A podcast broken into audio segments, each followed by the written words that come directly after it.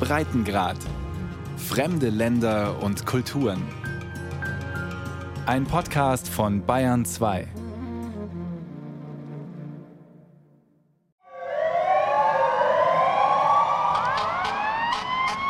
A number of heroes emerged this morning in a tragic fire at 575 East 165th This Street in young the boy Bronx. was leaning from the the window, one man and left right? So he was saying, catch me, catch me. So he jumped from the top floor. Uh, wasn't no fire engines at all. What happened? What went wrong? Burn, baby, burn. Round out. We shall overcome. Those buildings burned. This building burned somewhat, but the buildings down here burned. And I remember waking up one morning and there was a huge blaze. Ich erinnere mich, wie ich früh morgens aufwache und da ist dieses große Feuer. Ich war so fünf Jahre alt, ein kleines Kind und dachte, wie schön. Ich hatte keine Angst, dachte nur, wow, was für ein großes Feuer. felt like, wow, what a big fire.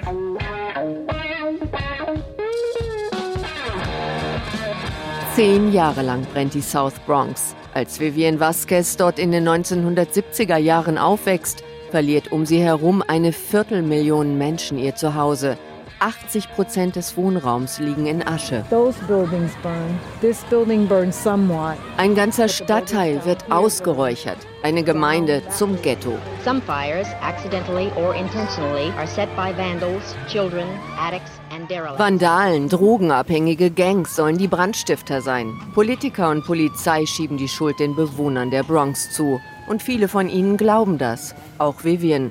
Heute weiß sie, ihre Bewohner haben die Bronx nicht abgebrannt, sie haben sie gerettet. You know, while I grew up here and Als ich hier inmitten all der Zerstörung aufgewachsen bin, dachte ich, all das sei normal. Als ich älter wurde, dachte ich nur, dass ich hier weg muss aus der South Bronx, ohne darüber nachzudenken, was die Ursache all der Zerstörung war. Und jetzt fühlt es sich gut an, dass das wieder aufgebaut worden ist. Aber da gibt es noch viel, was auch aufgearbeitet werden muss. Need work. Vivian kam zurück, um aufzuarbeiten in ihrem Dokumentarfilm Decade of Fire, das Jahrzehnt des Feuers. I mean, I've been to spaces where Ich werde said, "Oh manchmal my God, mitleidig gefragt, oh the mein South Gott, Bronx?" du kommst aus der South "Oh Bronx. Und ich sage, ja, Bronx?" ich komme And aus der South Bronx. like, Yes, I am from the South Bronx. Viel los in der Bronx. Hector Carvajal steht hinter dem hellen Tresen seines Coffeeshops an der Alexander Avenue. Alles Fair Trade, alles Bio, alles im Trend. Sogar ein Motto des Tages hinter dem Mann mit der Yankees-Kappe. We're very Bronx, you know. I mean, I'm only wearing a Yankee hat. Eine schlechte Einstellung sei wie ein Platten. Du kommst nirgendwo hin, wenn du ihn nicht in Ordnung bringst. Und damit hat es Hector immer gehalten. Der Sohn der Bronx will etwas verändern. Er eröffnete die erste Kaffeerösterei, die es jemals in der Bronx gab. Everybody who works coffee in the Bronx. Wer im Kaffeegeschäft ist, bleibt normalerweise nicht in der Bronx. Geht nach Manhattan, Brooklyn, Queens. Die verlassen unsere Community auf der Suche nach einer Chance. Hector bleibt. Er ist als kleiner Junge mit seiner Familie aus der Dominikanischen Republik gekommen, weiß früh, dass er ins Kaffeegeschäft will, so wie seine Onkel und Großeltern in der Karibik.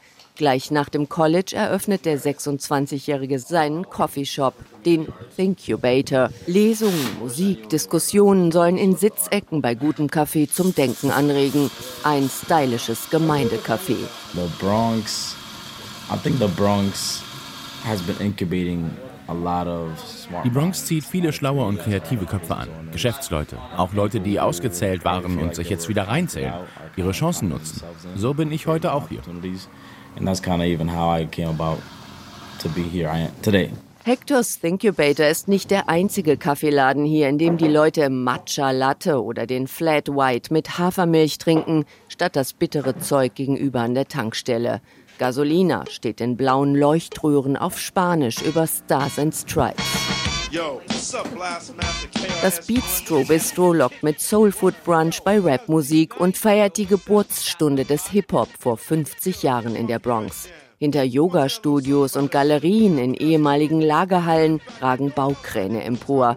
Immer mehr neue Hochhäuser wachsen in diesem Viertel. Mott Haven, das einmal zu den übelsten der Bronx gehörte, sagt der ehemalige Stadtplaner Andrew Freaks. Das war in der Tat eine andere Welt hier. Ich weiß noch, wie ich hier zum ersten Mal rumlief, um jedes Gebäude und seine Verwendung zu dokumentieren. Es war ein warmer Abend und ich erinnere mich, wie furchterregend das hier war. Als einer aus dem mittleren Westen hätte er sowas noch nie gesehen. Selbst während seines Militäreinsatzes im Irakkrieg habe es nirgends so ausgesehen wie in Mott Haven noch vor zehn Jahren. Viele Gebäude standen leer. Dazwischen überwucherte Schuttplätze, die Bürgersteige dreckig. Das fühlte sich unsicher an.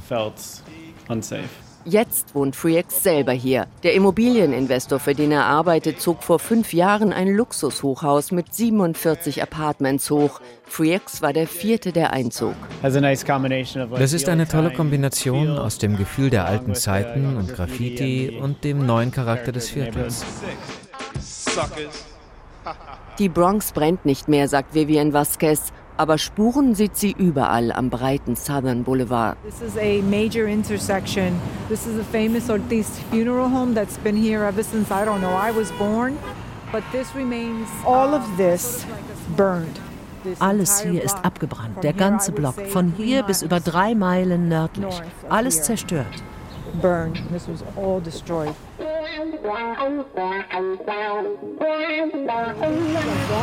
And all of that area burned. And it's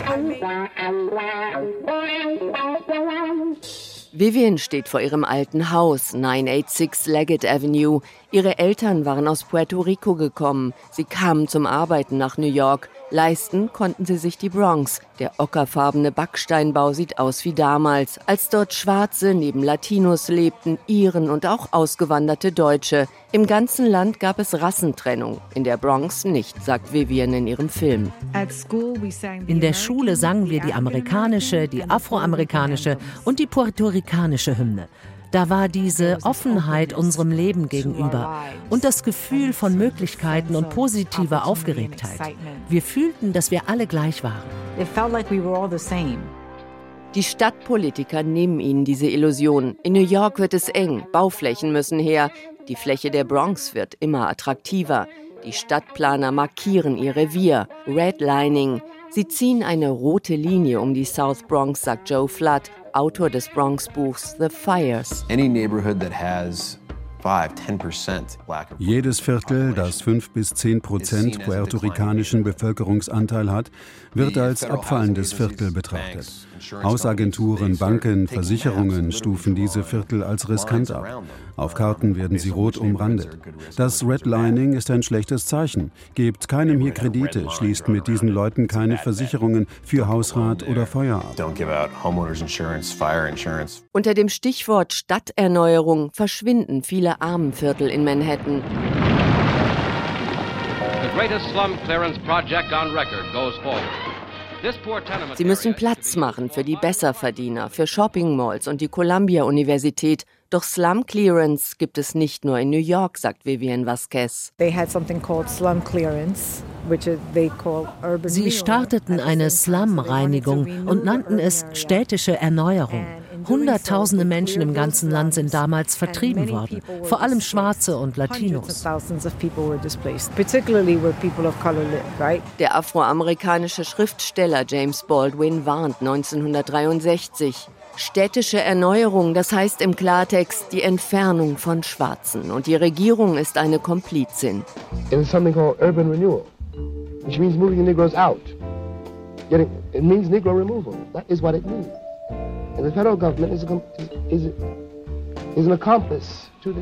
Viele Vertriebene flüchten in die Bronx. Es wird eng. In der friedlichen Gemeinde wachsen die Probleme. New York überlässt die Bronx dem Verfall. Hausbesitzer lassen ihre Gebäude verrotten. Im klirrend kalten Winter lassen sie die Mieter mit kaputtgefrorenen Leitungen im Stich. Sie müssen sich Wasser aus Hydranten zapfen. Weil die Heizung nicht geht, wärmen sich die Menschen an Feuern und Elektroöfen. Sie bringen die maroden Stromnetze zum Glühen. All diese Geräte hat das gealterte, schlecht gewartete Stromnetz einfach nicht gepackt. Es brennt an allen Ecken, jede Nacht. Und wo es nicht von selber brennt, da helfen die Hausbesitzer nach.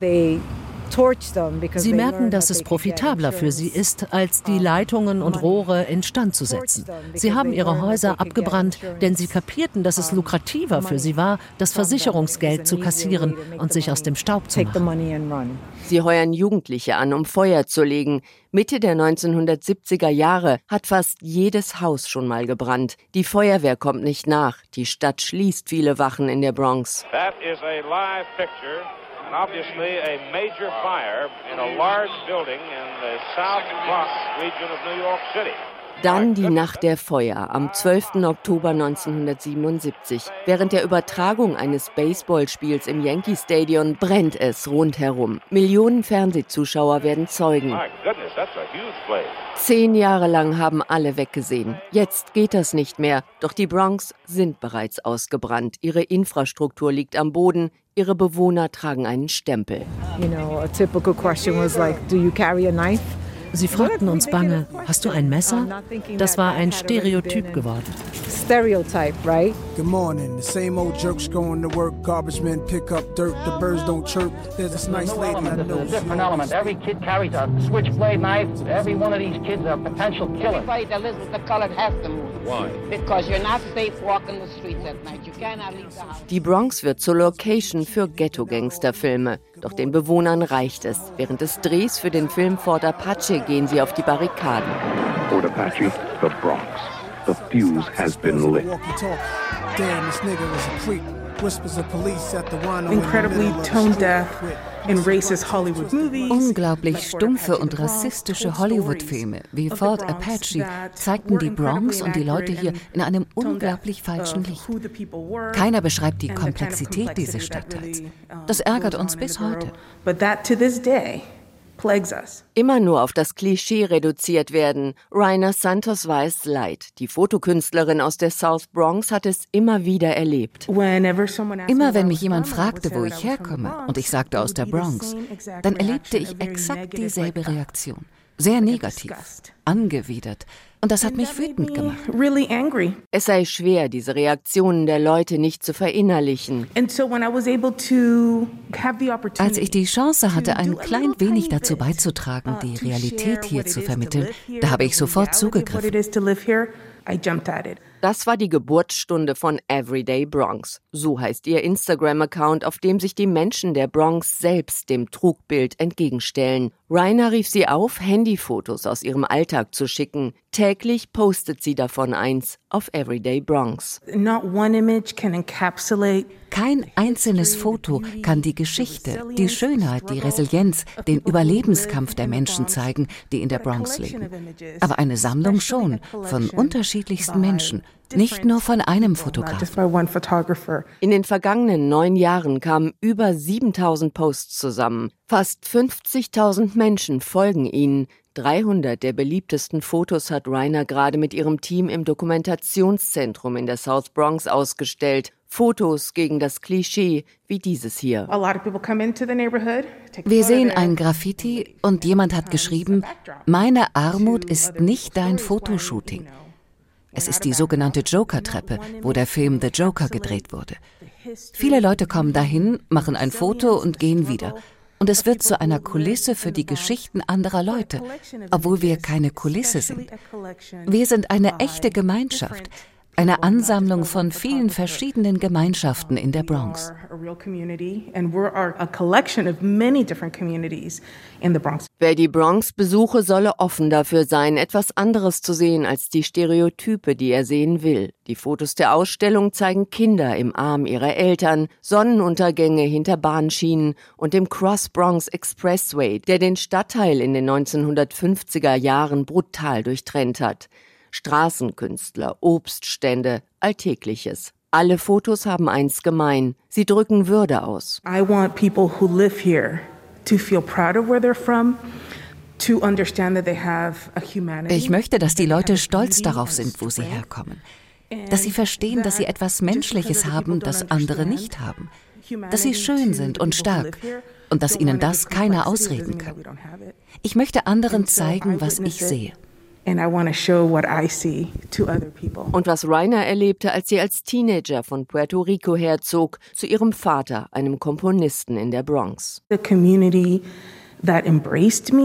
Eine Gemeinde, die mich umarmte und willkommen hieß, auch wenn ich hier nicht geboren bin. Eine Community, die lustig, talentiert und stark war und die mit so wenig so viel auf die Beine stellte. A community that did so much with so little. Während die einen in den 1970er Jahren Komitees für den Aufbau der Häuser gründen, rufen die anderen den Hip-Hop ins Leben. Mit Graffitis, Rap und Breakdance bricht eine Generation der Abgehängten ihr Schweigen. 50 Jahre später setzt die Bronx dem Hip-Hop ein Denkmal.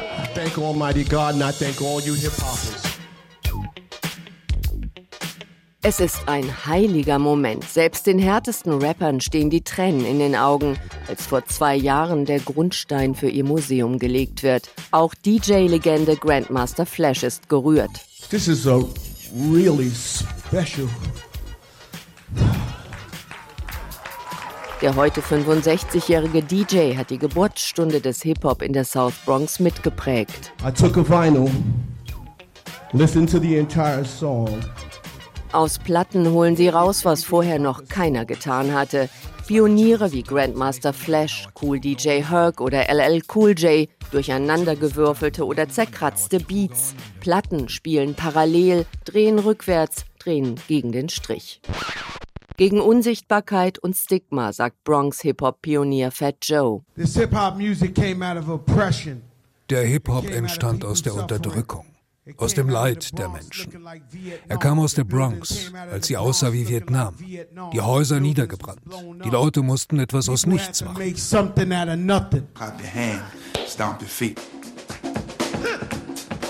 Die Bewegung startet 1973 in der Wohnung von Cool DJ Herc. Auf seinen Blockpartys tauchen auch die ersten B-Boys auf mit ihrem Breakdance.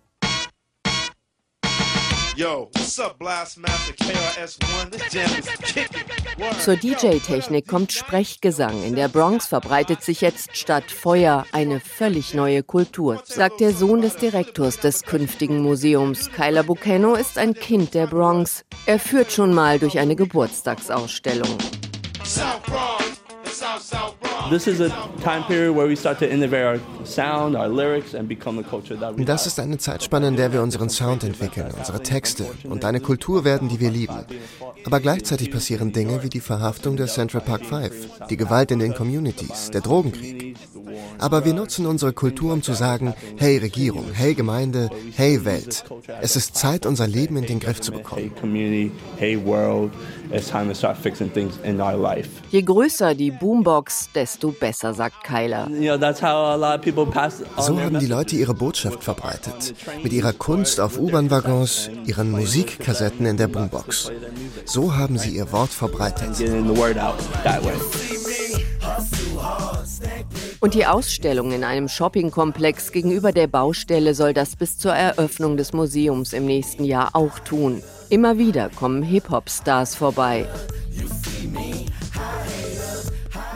Rapper Mano wurde vor 50 Jahren in die Hip-Hop-Kultur geboren. Wir sind damit aufgewachsen, diese Musik zu hören, von all den Größen hier. Für seine eigene Rolle bei einer Entführung im Krieg um Drogen saß er zehn Jahre im Gefängnis.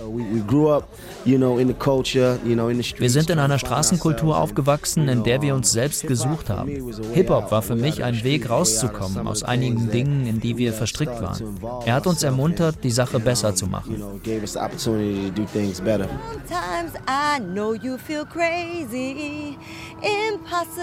In einem kleinen Park in der Nähe rappt Rockefeller ihren alten Song. You know, call myself Rockefeller because I was rocking the fellas. Rockefeller, weil sie die Jungs gerockt hat, lacht die zierliche Latina mit dem schwarzen Pferdeschwanz, nicht etwa, weil sie etwas mit dem so ähnlich klingenden Milliardärsclan zu tun hätte. Had nothing to do with the wealthy family. Ich hatte mit der wohlhabenden Familie nichts am Hut, aber ich habe alle damit beeindruckt, wie ich getanzt habe. Das hat mich zu einer gemacht, die die Fellas gerockt hat. Die Leute haben gedacht, großer Gott, das ist eine Frau, die da ihren Körper schwingt. Goodness, that's a woman throwing her body around. Die heute 52-Jährige war eins der ersten B-Girls in der Bronx, verschaffte sich Respekt in der Männerwelt der Breakdancer. You can't do this. Women aren't Du kannst das nicht. Frauen sind nicht stark genug dafür, sagten sie. Gib's auf. Und je besser ich wurde, umso gekränkter waren sie. Ich sagte, ich bringe es anderen Frauen bei. Seid darauf vorbereitet. Wir werden mehr. In ihrer Familie aus Puerto Rico lief stets Musik und überall. As a child, my family always had music playing. because Musik ist Teil deiner Latino-Kultur, die du als Einwanderer mitbringst. Beim Hören kommen Erinnerungen. And it's part of when you immigrate, that's the one thing you bring with you that you can play and it reminds you of the past. Hart mussten sie sein, um hier zu überleben, sagt Rockefeller, die mit bürgerlichem Namen Anna Garcia heißt. I mean, I feel like there were poor neighborhoods in all of New York City. But I feel like in the Natürlich gab es mehr arme Viertel in New York. Aber in der Bronx kam dazu, dass sie versucht haben, uns Schwarze und uns Latinos zu vertreiben. Es gab diese Wellen. Erst brennen sie das Viertel nieder. Dann lassen sie Crack auf uns los. Und dann kommt AIDS. Welle für Welle. Wo du Angst hast, die überlebe ich nicht. Es fühlte sich ein wenig wie ein Genozid an, dass du vernichtet werden sollst. It's almost like a genocide or a destruction that's going to happen to you. Rockefeller erinnert sich an die Angst ihrer Eltern, wenn sie sich an ihnen vorbei nach draußen schlich, um endlich die Tänze zu lernen, bei denen sie führen konnte, nicht die Jungs, erst in Clubs, dann auf der Straße. It was difficult to dance on the street for the first Das erste Mal war schwer. Ich wusste nicht, ob ich mit den Jungs mithalten konnte. Ich war die einzige. Frau. Angst hatte ich nicht. Aber jetzt tanze ich auf der Straße. Ständig im Blick der Polizei, die zu der Zeit gerade hart durchgriff, um das kriminalisierte New York wieder sicherer zu machen. Im Visier hatten die Cops vor allem Schwarze und Latinos. Mass incarceration, you know, you could get locked Es gab Massenverhaftungen. In den späten 1980ern konntest du für den Besitz eines Joints ins Gefängnis gehen. Wenn sie dir nachgewiesen haben, dass du das Marihuana verkaufen wolltest, konntest du bis zu 25 Jahre bekommen. Sie wollten uns weghaben. We were going to be eliminated. Auf Blockpartys halten sie zusammen, um sich aufzubauen, mit Hip-Hop. Rockefeller liebt das Breaken bis heute und die Botschaft dahinter. Als diese jungen Leute den Hip-Hop kreiert haben, war ihre Message, ich bin was wert. Ich bin es wert, geliebt zu werden. Gebt mir eine Chance. Seht, was ich mache und lasst uns reden. And let's talk. Als Tanzprofessorin an der renommierten Universität New School in Manhattan gibt Rockefeller diese Botschaft weiter. Sie macht Workshops für junge Frauen in der Bronx, um ihnen einzuimpfen. Seid stolz auf euch, seid stark. Ihr seid die neue Bronx.